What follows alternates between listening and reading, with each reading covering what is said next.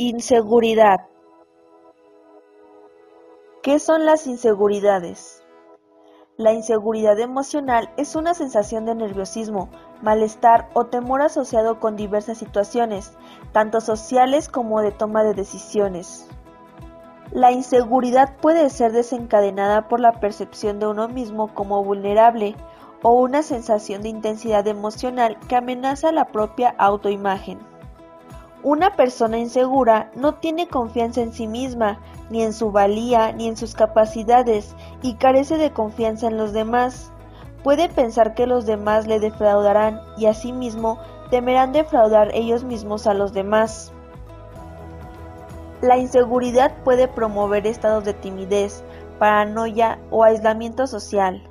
Pueden estimular conductas compensatorias como la agresividad, la arrogancia o el narcisismo.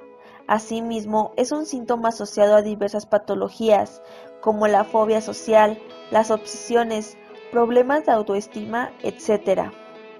Casi siempre causa cierto grado de aislamiento.